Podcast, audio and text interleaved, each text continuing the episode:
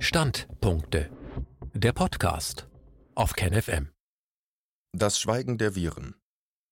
Ein Standpunkt von Oliver Mertens. Im Rahmen einer wenig bekannten, seit Jahren etablierten repräsentativen Virenüberwachung des Robert Koch Instituts wurden selbst zum Höhepunkt der Krise kaum Corona-Fälle registriert. Bis heute stehen diese Daten in krassem Widerspruch zur behaupteten rasanten Verbreitung und hohen Gefährdung. Inzwischen spricht auch Jens Spahn von einer Gefahr durch zu viele falsch positiv Getestete. Der Kaiser ist nackt und antwortet nicht auf Anfragen des Online-Magazins Multipolar.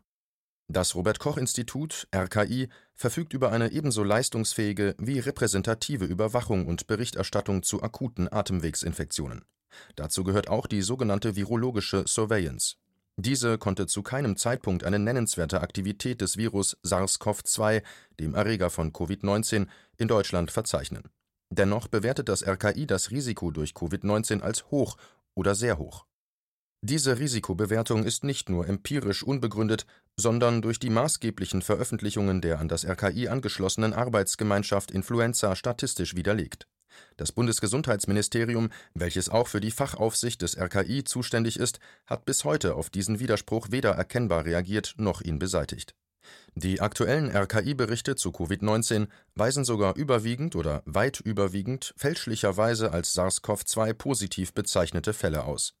So werden nicht nur längst widerlegte Risikoeinschätzungen des RKI, sondern auch falsche Datenbilder, anscheinend mit Duldung des Bundesgesundheitsministeriums, zur Grundlage anhaltender, massiver staatlicher Eingriffe in Grundrechte, Alltags- und Wirtschaftsleben. Erstens. Die Arbeitsgemeinschaft Influenza, laut RKI ein Erhebungssystem, das im europäischen Rahmen einen Spitzenplatz einnimmt. Halten Sie sich an offizielle Quellen. So oder ähnlich heißt es, wenn Menschen sich über Covid-19 informieren möchten. Natürlich gilt dies in besonderem Maße, wenn man sich hinterfragend oder kritisch zum Pandemiegeschehen oder zu den staatlichen Maßnahmen äußern möchte. Eine dieser offiziellen Quellen sind die Veröffentlichungen der Arbeitsgemeinschaft Influenza. Die AGI entstand 1992. Darauf folgend wurde ein Sentinel-System, ein Hinweissystem mit Hilfe angeschlossener Arztpraxen für die Zitat epidemiologische Situation der akuten Atemwegserkrankungen im Allgemeinen und der Influenza im Besonderen Zitat Ende in der Bundesrepublik aufgebaut. Die Untersuchung der Atemwegsproben von Patienten, die virologische Surveillance, wird durch das Labor des Nationalen Referenzzentrums für Influenzaviren NRZ am Robert Koch Institut durchgeführt. Die wissenschaftliche Federführung der AGI liegt seit 2001 beim RKI. Seit 2009 führt das RKI die AGI gemeinsam mit den angeschlossenen Sentinel-Praxen durch Dabei werden mehr als ein Prozent der gesamten primär versorgenden Ärztinnen und Ärzte einbezogen, was laut RKI als repräsentativ für die Abbildung akuter Atemwegserkrankungen in Deutschland angesehen wird. Ziel der AGI ist die Zitat ganzjährige Überwachung und Berichterstattung des Verlaufs und der Stärke der Aktivität akuter Atemwegserkrankungen. Zitat Ende. Ist die AGI eine offizielle Quelle? Man sollte denken, ja. Seit der Veröffentlichung der zehnten Berichtswoche 2020 testet die AGI Proben auch auf SARS-CoV-2 und das sogar rückwirkend bis zu den Abstrichen der achten Kalenderwoche. In der zehnten Kalenderwoche wurde dann das erste Mal eine Probe SARS-CoV-2 positiv getestet. In der gleichen Woche gab es 111 positive Ergebnisse auf Influenzaviren, 111 mal so viele wie auf SARS-CoV-2. Influenzaviren waren damit in 42 Prozent aller eingereichten Proben in Kalenderwoche 10 nachweisbar, SARS-CoV-2 nur in 0,4 Prozent. Aufschlussreich ist insbesondere die 13. Kalenderwoche. Sie zeigte das absolute Maximum SARS-CoV-2 positiver Proben im gesamten Berichtszeitraum. In keiner einzelnen Woche davor oder danach wurden von der AGI mehr SARS-CoV-2-Fälle nachgewiesen, und das waren genau vier positive Proben. Die Summe aller anderen Nachweise von respiratorischen Viren war gut zehnmal höher als für SARS-CoV-2 Gut erkennbar auf der Folie im verlinkten Schriftartikel ist der starke Abfall eingesandter und positiver Proben ab der 13. Kalenderwoche. Dies war durch das Abebben der Influenza-Welle verursacht, deren Ende offiziell für die 12. Kalenderwoche erklärt wurde. Der jüngste Wochenbericht der AGI umfasst die 20. Kalenderwoche. Das macht insgesamt 13 Wochen, 8. bis 20. Kalenderwoche, in denen im Sentinel nach SARS-CoV-2 gesucht wurde in diesen 13 Wochen wurde SARS-CoV-2 in genau 13 Proben gefunden, durchschnittlich einmal pro Woche. Die letzte positive Probe stammte dabei aus Kalenderwoche 15. In den fünf Wochen danach gab es auch auf SARS-CoV-2 nur noch Fehlanzeigen. Letzteres bestätigt auch der RKI-Situationsbericht zu Covid-19 vom 18.06. Eine erste Zusammenfassung. Das Sentinel spiegelt die epidemiologische Situation der akuten Atemwegserkrankungen in Deutschland wider. Das Sentinel umfasst mehr als ein Prozent der primär versorgenden Ärzte und wird vom RKI als repräsentativ bezeichnet. SARS-CoV-2 wurde über 13 Wochen bei maximal 3,1 Prozent der eingereichten Sentinel-Proben nachgewiesen. Die Atemwegsinfektionen wurden durchgängig von Influenza, Rhino- und/oder HMP-Viren dominiert. Nach der 15. Kalenderwoche, also nach dem 10.04., lassen sich im Sentinel überhaupt keine Proben mehr finden, die SARS-CoV-2 positiv sind. Die Viren schweigen. Zweitens. Bundesregierung: Zitat: Die rasante Verbreitung des Coronavirus in den vergangenen Tagen in Deutschland ist besorgniserregend. Zitat Ende. Dieser Satz findet sich im Protokoll der Besprechung der Bundeskanzlerin mit den Regierungschefs der Länder vom 22. März. Das Besprechungsdatum liegt 16 Kalendertage hinter dem Ende der 10. Kalenderwoche, derjenigen Berichtswoche, zu der die Arbeitsgemeinschaft Influenza erstmals repräsentative epidemiologische Daten über akute Atemwegsinfektionen durch SARS-CoV-2 beschrieb das veröffentlichte Dokument der AGI wurde laut den Metadaten der PDF-Datei bereits am 11.03.2020, fünf Kalendertage nach dem Ende der zehnten Berichtswoche erzeugt, hatte also zu diesem Zeitpunkt bereits seine endgültige veröffentlichungsfähige Fassung Weitere elf Kalendertage später, am 22. März, fand dann die Besprechung mit der oben zitierten Aussage einer rasanten Coronavirus-Verbreitung statt. Die repräsentative Faktenlage der Arbeitsgemeinschaft Influenza AGI beim RKI hat diese Behauptung also eineinhalb Wochen im Voraus widerlegt. Die Feststellung der epidemischen Lage von nationaler Tragweite durch den Deutschen Bundestag erfolgte wenige Tage später am 25. März. Diese Feststellung widerlegte die AGI also exakt zwei Wochen zuvor Direkt am Tag nach der Bundestagssitzung, am 26. März, stellte sich dann heraus, dass der vorangegangene Anstieg der RKI-Fallzahlen im Wesentlichen durch eine Verdreifachung des Testumfangs zwischen der 11. und der 12. Kalenderwoche zustande gekommen war. Der Anteil der positiven Tests am Gesamtumfang stieg dabei nur geringfügig von 6% auf 7% an, von einer rasanten Verbreitung konnte also keinesfalls die Rede sein. Drittens. Das Bundesgesundheitsministerium die Dienst- und Fachaufsicht über das RKI.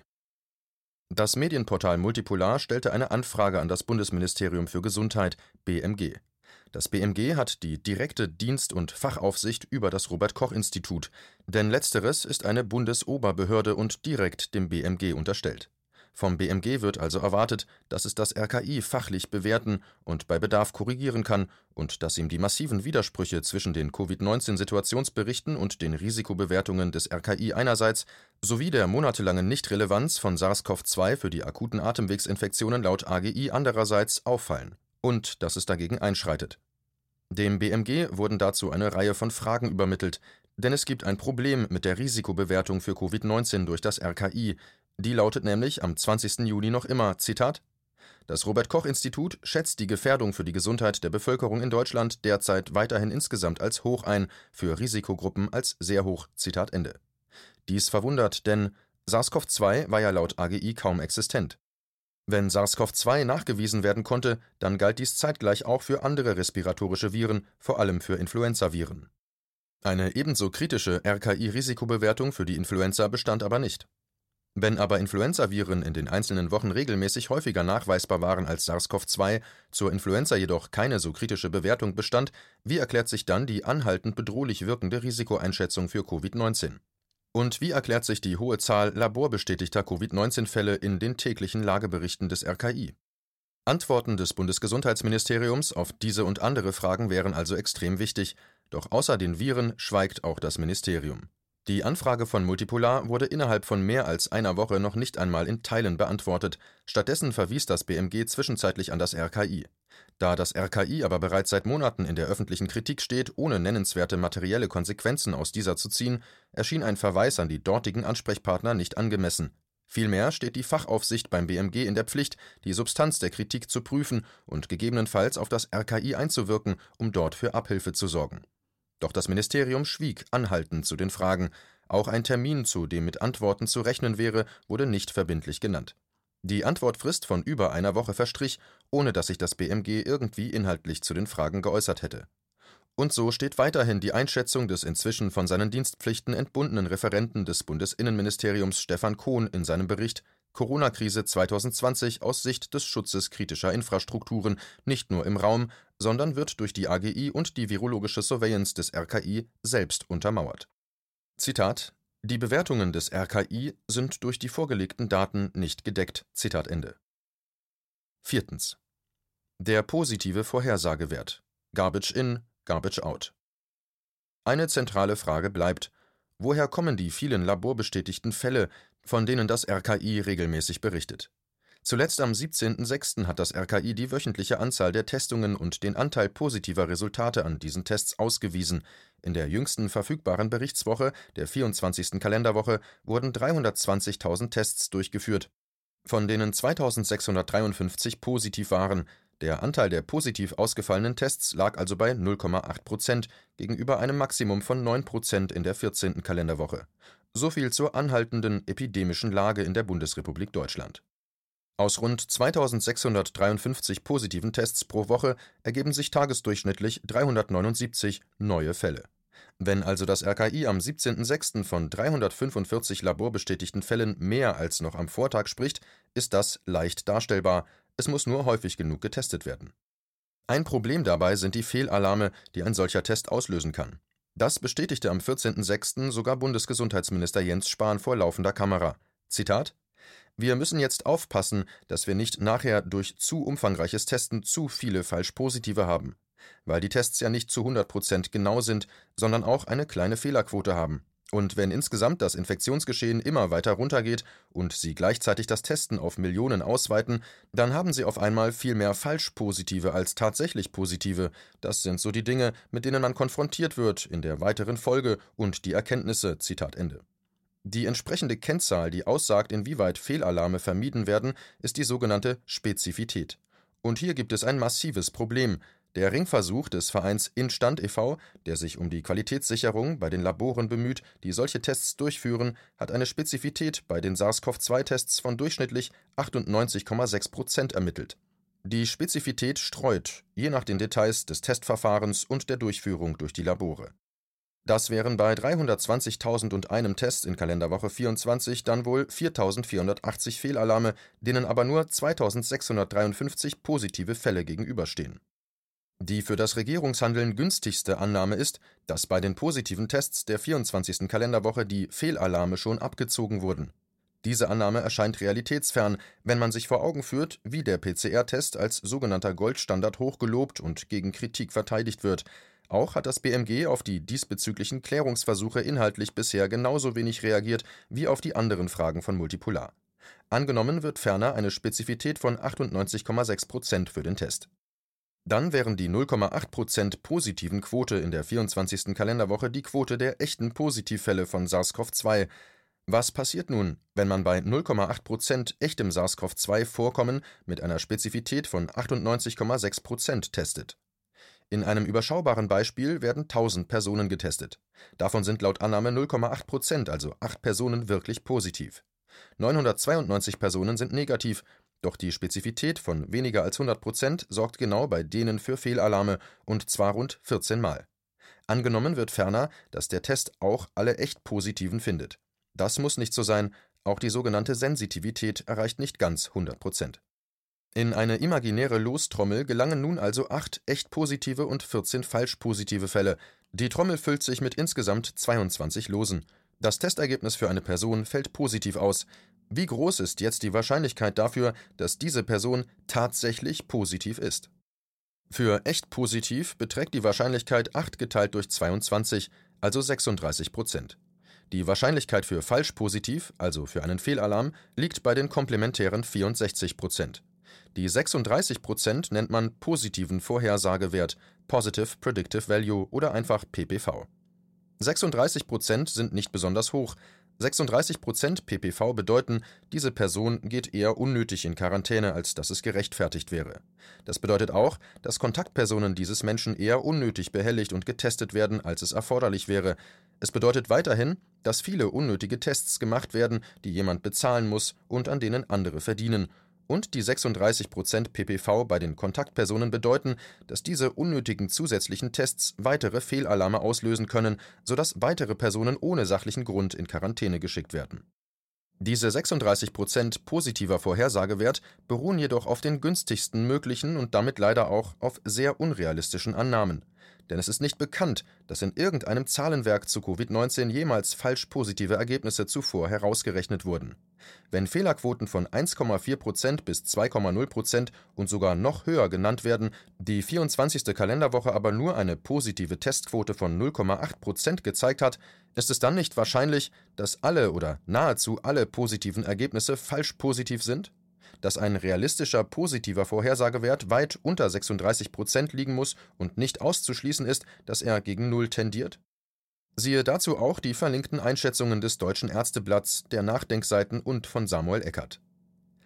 Bei dieser durchschnittlichen Spezifität von 98,6 Prozent ist noch nicht einmal berücksichtigt, dass die Anwendung der Tests auf zwei weitere Coronaviren HCOV OC43 und HCOV 229e die Quote der falsch positiven Ergebnisse laut Instand e.V. durchschnittlich auf 1,9 Prozent bzw. auf 2,2 Prozent steigt. Könnte dies auch daran liegen, dass einige Testvarianten zusätzlich auf andere humanpathogene Coronaviren als SARS-CoV-2 reagieren? Auch gelten zwei weitere klassische Coronaviren als humanpathogen, HCoV HKU1 und HCoV NL63. Diese beiden Coronaviren wurden von Instand jedoch nicht zur Absicherung der Spezifität herangezogen. Warum nicht? Eine Antwort von Instand auf diese Frage des Autors steht auch nach mehrmaliger Nachfrage aus. Die PCR-Tests auf SARS-CoV-2 weisen eine Vielzahl unterschiedlicher Gestaltungen und damit sicher auch wechselnder Spezifitäten auf. Beispielhaft sei hier ein Test erwähnt, bei dem der Hersteller auf Beeinträchtigungen der Ergebnisse durch andere respiratorische Viren wie etwa Influenza und Adenoviren hinweist Folgerichtig erklärt der Hersteller auch, dass eine klinische Diagnose von Covid-19 nicht allein auf seinen Test gestützt werden darf. Die Arbeitsgemeinschaft Influenza AGI beim RKI wendet dagegen einen eigenen Ansatz an, bei dem jede Probe zusätzlich einem hauseigenen Test unterzogen wird, sodass positive Befunde immer durch zwei Tests abgesichert sind, so das Nationale Referenzzentrum für Influenzaviren beim RKI auf Anfrage des Autors diese Testkombination scheint die Zahl der Falsch-Positiven erheblich zu verringern, wofür die äußerst geringen Zahlen von SARS-CoV-2-positiven Proben der AGI sprechen. Auch prüft die AGI jede Probe des Sentinels auf eine Vielzahl respiratorischer Viren. Dies passiert bei den so klassifizierten Covid-19-Fällen des RKI in der Regel nicht. Auch zu dieser Diskrepanz der Verfahren äußerte sich das BMG auf Nachfrage bislang nicht eine Klassifizierung als Covid-19-Fall durch das RKI aufgrund eines zu wenig spezifischen Tests mit einem demzufolge geringen positiven Vorhersagewert unter Verzicht der Testung auf andere respiratorische Viren erscheint damit differentialdiagnostisch nicht haltbar. Ein fachaufsichtliches Einschreiten des BMG wäre dringend gefordert. Hier waren und bleiben also bis auf weiteres falsche Datenbilder des Robert Koch Instituts, wieder besseren Wissens des Bundesgesundheitsministers, aber anscheinend mit Duldung seines Ministeriums, die Grundlage für anhaltende massive staatliche Eingriffe in Grundrechte, Alltags- und Wirtschaftsleben. Fünftens. Die Kakophonie der Widersprüche. Die Viren schweigen, das wird von der Arbeitsgemeinschaft Influenza AGI des RKI, der repräsentativen virologischen Surveillance für die Bundesrepublik Deutschland, vom Nationalen Referenzzentrum für Influenzaviren NRZ am RKI bestätigt doch in seinen täglichen Situationsberichten und Risikobewertungen widerspricht das RKI den eigenen empirischen Erkenntnissen. Auch das BMG greift nicht ein, um die Widersprüche zwischen den verschiedenen RKI-Veröffentlichungen zu beseitigen. Es weist das RKI nicht an, nach der behördeneigenen repräsentativen virologischen Evidenz zu bewerten. Die Passivität des Bundesgesundheitsministeriums steht im Widerspruch zum Wissen seines Ministers um die unzureichende Qualität der Testresultate die Bundesregierung gründete ihre Entscheidungen im Zusammenhang mit Covid-19 wesentlich auf Informationen zur epidemiologischen Lage am 13. März 2020 in Deutschland, in Europa und weltweit, wie in den Situationsberichten des RKI dokumentiert. Im Widerspruch zum Regierungshandeln stehen bereits seit März die Erkenntnisse der virologischen Surveillance von AGI, NRZ und RKI es wird Aufgabe von Untersuchungskommissionen, die angesichts des derzeitigen Zustands des Parlaments aktuell noch nicht realistisch erscheinen, und Gerichten sein, das politische Handeln zu Covid-19 vor dem Hintergrund der objektiv gegebenen und seit März 2020 laufend berichteten epidemiologischen Situation der akuten Atemwegserkrankungen in Deutschland gemäß der repräsentativen virologischen Surveillance zu bewerten bzw. zu sanktionieren